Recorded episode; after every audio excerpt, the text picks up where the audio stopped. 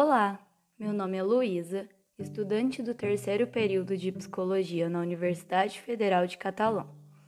Este podcast foi dividido em três partes, cada uma com um objetivo.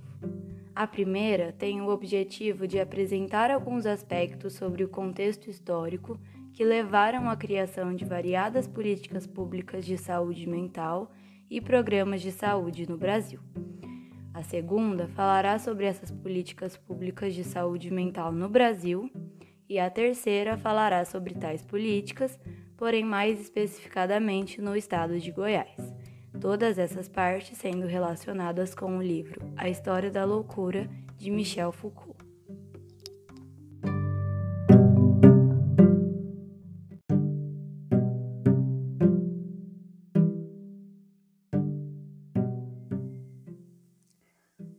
Começar a falar sobre as políticas públicas de saúde mental no Brasil, é preciso falar sobre o contexto histórico que levou a tais políticas serem implementadas. Durante o século XVII, de acordo com o livro A História da Loucura, já citado neste podcast anteriormente, os considerados, abre aspas, insanos ou loucos, fecha aspas, eram marginalizados e excluídos da sociedade ao serem tratados como inferiores aos demais e jogados em casas de internação. Casas essas que não possuíam o intuito de tratar, e sim fins burocráticos e preconceituosos, os distratando e os fazendo viver na miséria. Os excluíam da sociedade, tirando seus direitos como cidadãos e os vendo como pessoas que não eram dignas até mesmo de receber este título. Um dos exemplos dessa marginalização sofrida pelos loucos no Brasil foi o chamado Holocausto Brasileiro, que aconteceu de 1969 a 1980. De acordo com o livro O Holocausto Brasileiro, escrito por Daniel Arbex, existia um hospital em Barbacena chamado Hospital Colônia, onde os considerados desajustados da sociedade eram mandados para um suposto tratamento. Neste hospital colônia, não recebiam condições básicas de vida, como água, comida, higiene. Todos recebiam o mesmo medicamento sem mesmo serem examinados, vivendo assim em estado de miséria e abandono.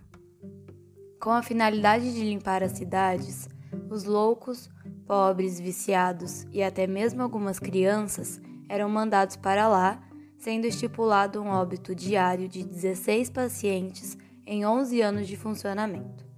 Percebe-se que as intenções dos que administravam o hospital não eram legítimas de um tratamento adequado quando o diagnóstico, algo que deveria ser usado para a melhoria da qualidade de vida do paciente, é usado como modo de violência e exclusão.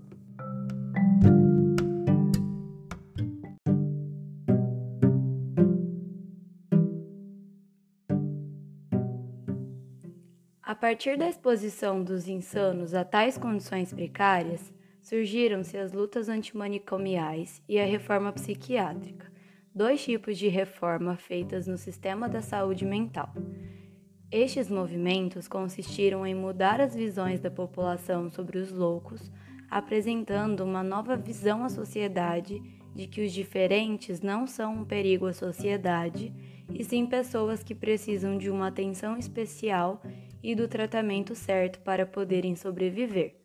Assim, fornecendo possibilidades para estes exercerem seus direitos como cidadãos. O que se espera é que haja uma reapropriação desses pacientes, que eles não sejam mais excluídos pela sociedade e nem tenham seus direitos infringidos novamente.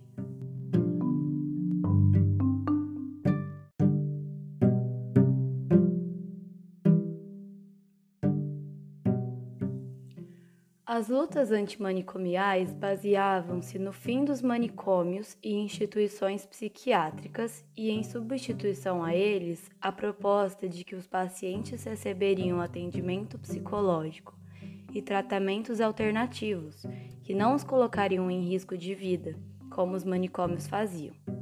A reforma psiquiátrica começou nos anos 80 e ainda não acabou pois essa é uma questão que deve ser constantemente lembrada, uma vez que ainda existem hospitais psiquiátricos no Brasil e a população não sabe o que acontece dentro das clínicas.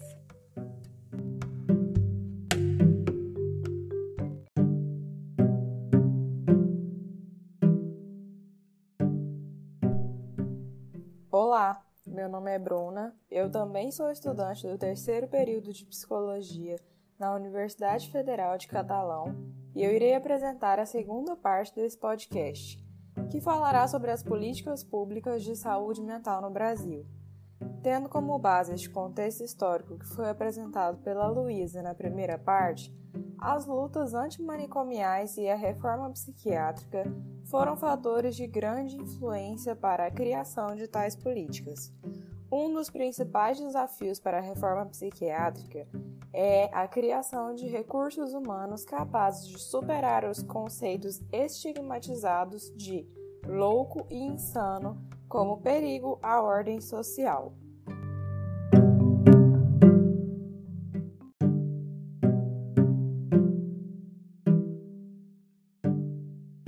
A partir da criação da Constituição Federal de 1988, com a criação do SUS, o Sistema Único de Saúde, a luta antimanicomial ganhou mais voz. Com o lema Por uma sociedade sem manicômios, os apoiadores conseguiram alcançar a criação de melhores atendimentos psicossociais. Pode-se dizer que existem quatro princípios para a ação sobre a saúde mental da população, sendo elas o tratamento e o apoio ao grupo familiar, priorizar as famílias de maior risco e de maior dificuldade de solução dos problemas, estimular parcerias no território para garantir o atendimento. E, por fim, monitorar e acompanhar cada paciente, surgindo assim as políticas públicas de saúde mental no nosso país. No ano de 2002, o Ministério da Saúde desenvolveu um programa permanente de formação de recursos humanos para a reforma psiquiátrica, que incentiva, apoia e financia a implantação de núcleos de formação em saúde mental para a mesma. A partir de 2003, o Ministério instituiu uma estrutura organizacional mais ampla a Secretaria Nacional de Gestão do Trabalho em Saúde, para enfrentar as necessidades qualitativas e quantitativas de recursos humanos para o SUS. Outro grande desafio para a reforma psiquiátrica foi a igualdade e a equidade. Assim, surgem os programas de assistência e atendimento à população e surgem também a criação de políticas públicas sobre a saúde mental. O CAPS, Centro de Atendimento Psicossocial, um dos principais serviços do Brasil, foi criado em 1986 em São Paulo com o intuito de garantir a luta por justiça, redemocratização e reinserção social. Este serviço faz uso de recursos federais, sejam então gratuitos à população e disponíveis a todos. Assim, o CAPS é um modo de inclusão social, mas também uma forma de estratégia para demonstrar que é possível a substituição dos hospitais psiquiátricos, evitando internações sem precedentes e infinitas, promovendo a reinserção e adaptação na sociedade daqueles com transtornos mentais. Outros serviços públicos foram criados em prol da saúde mental como residência terapêutica, programa de saúde em família, dentre outros. No campo da saúde mental, existem hoje 21 núcleos regionais em funcionamento, realizando cursos de especialização e atualização para trabalhadores da saúde básica e do CAPS, e beneficiando profissionais de 15 estados.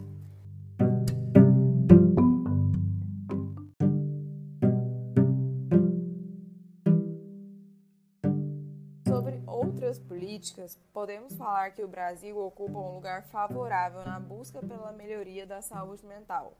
Mas houve vários casos, como a Lei da Saúde Mental só ter sido aprovada em 2001, tendo apenas 20 anos. É muito recente.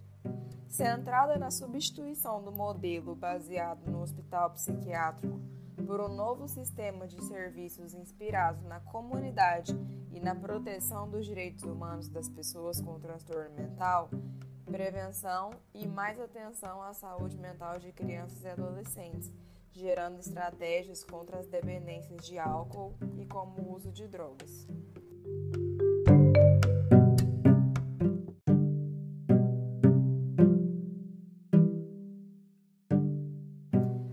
No ano de 2016, no governo de Michel Temer, vários documentos normativos foram editados, o que se configurou na Nova Política Nacional de Saúde Mental, a qual estimula um tratamento repleto de penalidades e punições no que diz respeito ao álcool e às drogas, além de evidenciar incentivos aos hospitais e ambulatórios psiquiátricos, cujos quais contribuem plenamente para uma noção de apagamento do sujeito, na medida que detém uma influência da religião e de uma certa moral, e desestimula a tão importante relação desse com a sua comunidade. Em 2017, o Ministério da Saúde publicou um quadro de mudanças que seriam realizadas no CAPSAD, Centro de Atenção Psicossocial ao Álcool e Outras Drogas, as quais iriam pôr em prática o tratamento da hospitalização, um método que viola completamente os direitos do sujeito. Também é importante destacar que houve mudanças na destinação da verba, que antes era destinada aos tratamentos psicossociais e que agora são para os hospitais psiquiátricos.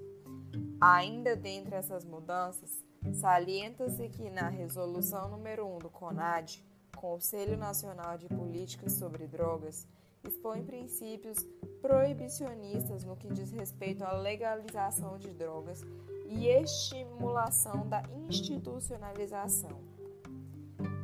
Então, no ano de 2019, o atual presidente da República, Jair Messias Bolsonaro, publica uma nota técnica cuja estabelece uma crítica ao modelo de tratamento social que era utilizado até este ano promovendo então uma ideia dos hospitais psiquiátricos e defendendo a geração de mais leitos nesses.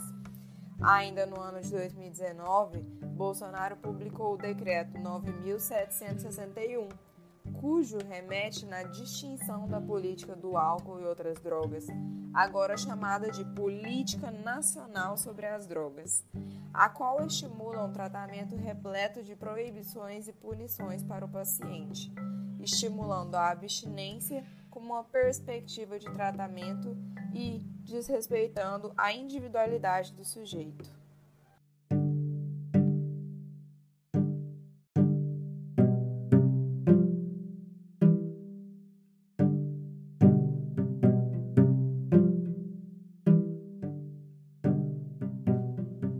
Com a chegada da pandemia e o avanço da ofensiva de desmonte das políticas públicas, Passando a boiada, a saúde mental se encontra novamente ameaçada em um cenário de crise sanitária, econômica e com uma forte pressão ideológica de determinados grupos.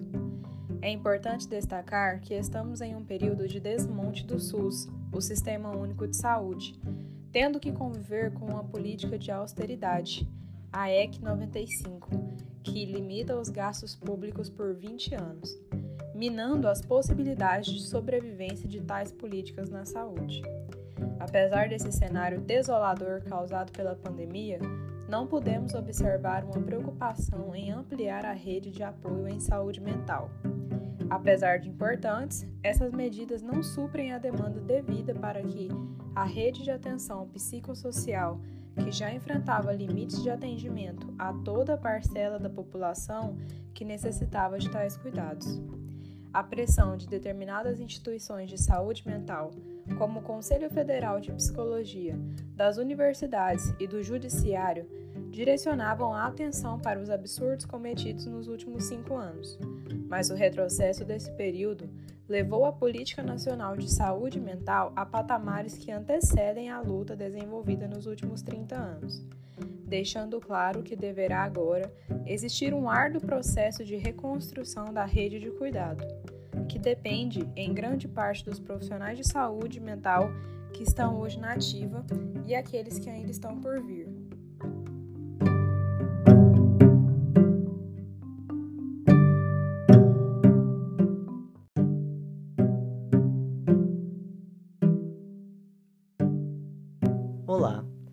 Nome é Gabriel e eu sou responsável pela terceira parte desse podcast, que vai dar continuidade ao que a Bruna e a Luísa falaram anteriormente. Segundo o site do MPGO, Ministério Público do Estado de Goiás, a atenção psicossocial é o conjunto de ações realizadas no campo da saúde mental, geralmente denominadas tratamento, cuidado, promoção e mesmo atenção. A atenção em saúde mental é oferecida no Sistema Único de Saúde, o SUS, através de financiamento, tripartite e de ações municipalizadas e organizadas por níveis de complexidade. A Rede de Atenção Psicossocial, o RAPS, foi pactuado em julho de 2011, como parte das discussões de implementação do Decreto número 7508, de 28 de junho de 2011, e prevê, a partir da Política Nacional de Saúde Mental, os Centros de Atenção Psicossocial, o CAPS, os serviços residenciais terapêuticos, os centros de convivência e cultura, as unidades de acolhimento e os leitos de atenção integral em hospitais gerais. De acordo com o Ministério que segue os Códigos Civis e a UECA, Estatuto da Criança e do Adolescente, existe a faixa etária que separa crianças de 0 a 12 anos de adolescentes de 12 a 18. Mas isso não impede que todos exerçam suas capacidades civis. As políticas públicas no estado de Goiás visam garantir se o indivíduo está tendo seus direitos respeitados pelos pais ou responsáveis e checam sua saúde condição mental e física. Existem três tipos de internações: voluntária, aquela que se dá com o consentimento do usuário, involuntária, aquela que se dá sem o consentimento do usuário e a pedido de terceiro, sendo esse disposto no artigo 8 anexo 2 da Lei 10.216-01, a entendimento no sentido de que estariam inseridos no conceito de terceiro qualquer familiar ou responsável legal. E por último, a internação compulsória, aquela determinada pela Justiça. Discussão acerca da possibilidade jurídica de aplicação dessa modalidade de internação, o artigo 9 estabelece que referida internação será determinada pelo juiz competente de acordo com a legislação vigente. Todos os anos são registrados cerca de 13 mil suicídios no Brasil, de acordo com dados divulgados pela Associação Brasileira de Psiquiatria, ABP, e pelo Conselho Federal de Medicina, CFM, 96,8% desses casos estão associados com histórico de doenças mentais que podem ser tratadas. Impulsionados por essa realidade, recentemente, o governador do estado, Ronaldo Caiado, instituiu, juntamente com o IPASGO, Instituto de Assistência aos Servidores Públicos de Goiás, uma repartição hospital na capital de Goiânia. Na capital goiana com a finalidade de atender todos aqueles que sofrem com transtornos mentais, sejam esses simples ou complexos. O presidente do plano de assistência, Hélio José Lopes, entende que, mais do que nunca, o suicídio é uma questão de saúde pública e reforça: sabemos que notícias negativas, restrições sociais, desemprego e principalmente perda de pessoas próximas por conta da Covid-19 interferem diretamente na saúde mental de grande parte das pessoas. Por isso, por mais que o assunto seja delicado, precisamos falar sobre o tratamento de depressão, da ansiedade e do combate ao suicídio, disse. Ainda no estado, é interessante lembrar de projetos de extensão voltados para a luta antimanicomial. É o caso do projeto Memória da Saúde Mental em Goiás, o qual luta contra as internações, a exclusão dos pacientes com transtornos mentais e a violação dos direitos desses. Eles realizam esse trabalho através da preservação de documentos importantes para a história da saúde mental do Estado, realizando uma organização sistemática desses. Além da publicação desses documentos importantes e de produções artísticas feitas pelos pacientes, sendo um eixo de divulgação, o Museu Virtual da Saúde Mental.